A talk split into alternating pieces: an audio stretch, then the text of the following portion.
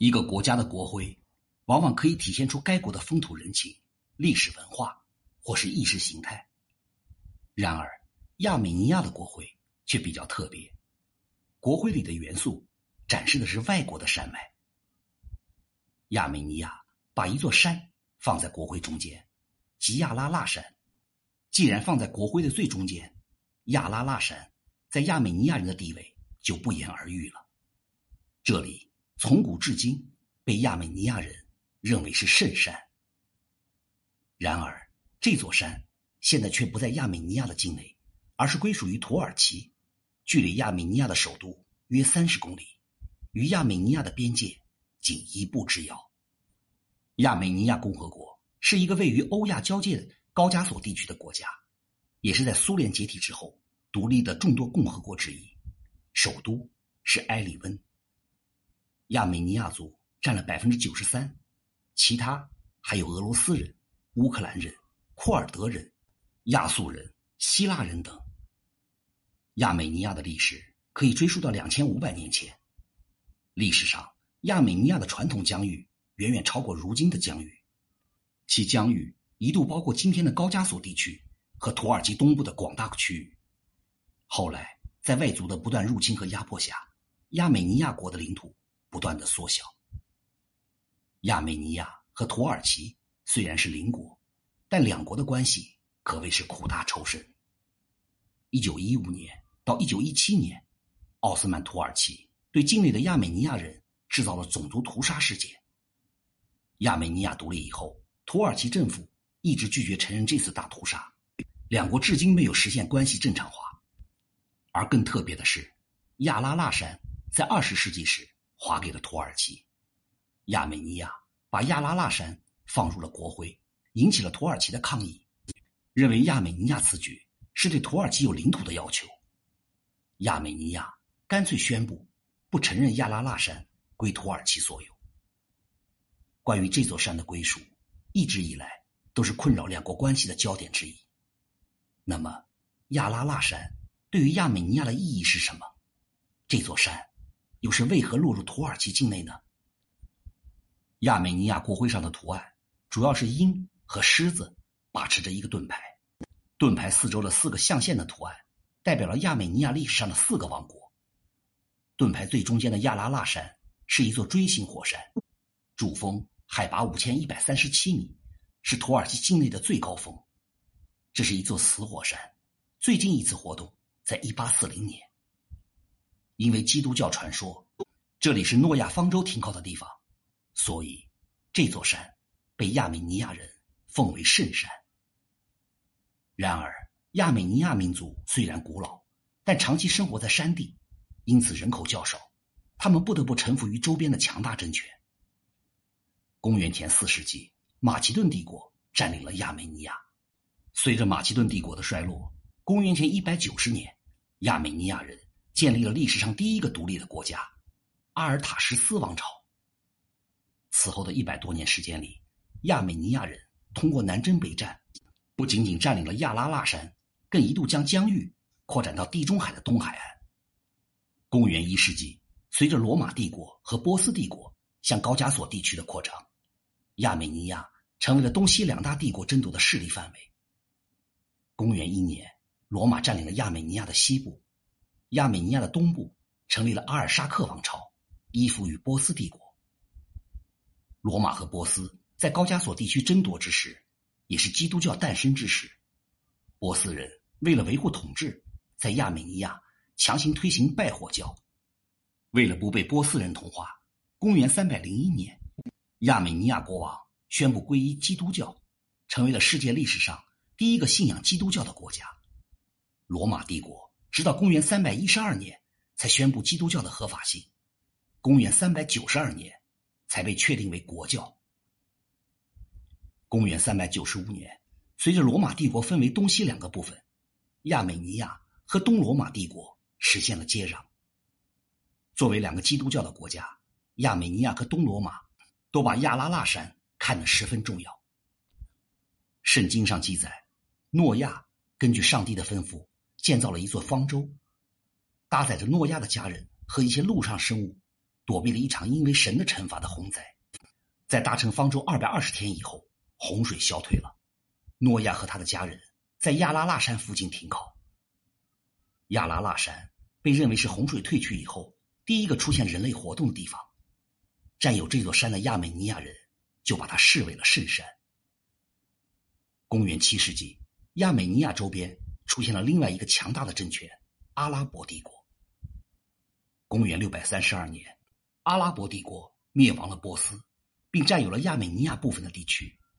阿拉伯帝国统治区域内包括波斯人的多个民族皈依了伊斯兰教，但亚美尼亚人却是特例。为了维护基督教的信仰。亚美尼亚人多次发动起义。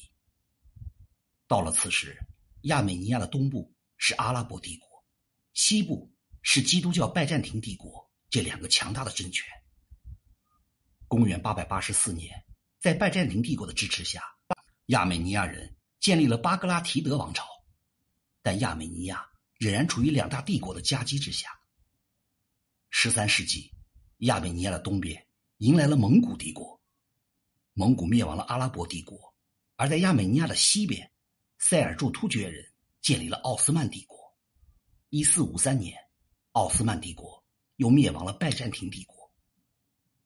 十六世纪，曾经被阿拉伯人和蒙古人统治数个世纪的波斯人，终于建立起了萨菲王朝。亚美尼亚人东西方向再次出现了两个不同的强权：波斯和奥斯曼，并且两个都是信仰伊斯兰教的国家。亚美尼亚就成为了两个伊斯兰政权斗争的焦点。亚美尼亚人屡屡抵抗两个异教帝国的入侵，但因为实力弱小，最终丧失了独立地位。奥斯曼和波斯为了争夺亚美尼亚，谁也没有赢下对方。一五五五年，双方签订了阿玛西亚合约，亚拉腊山成为了奥斯曼和波斯的边境。亚拉腊山以东的东亚美尼亚被波斯占据。亚拉腊山以西的西亚美尼亚被奥斯曼占据。从公元前到公元十六世纪，从罗马和波斯到拜占庭和阿拉伯，再到奥斯曼和波斯，亚美尼亚始终面临的是来自东西两边的强权夹击。北边因为高加索山脉的阻挡，没有受到北方强权的困扰。到了十七世纪，亚美尼亚的北边迎来了一个新玩家——俄国。为了寻找温暖出海口和地理屏障，俄国将扩张的目标放在了地中海、黑海和里海地区。要想寻求出海通道，俄国就必须和两个伊斯兰国家分别打一战。俄国通过发动了第五、第六次俄土战争，战胜了奥斯曼。奥斯曼和俄国签订了雅西合约，承认了俄国兼并克里米亚半岛和高加索部分地区。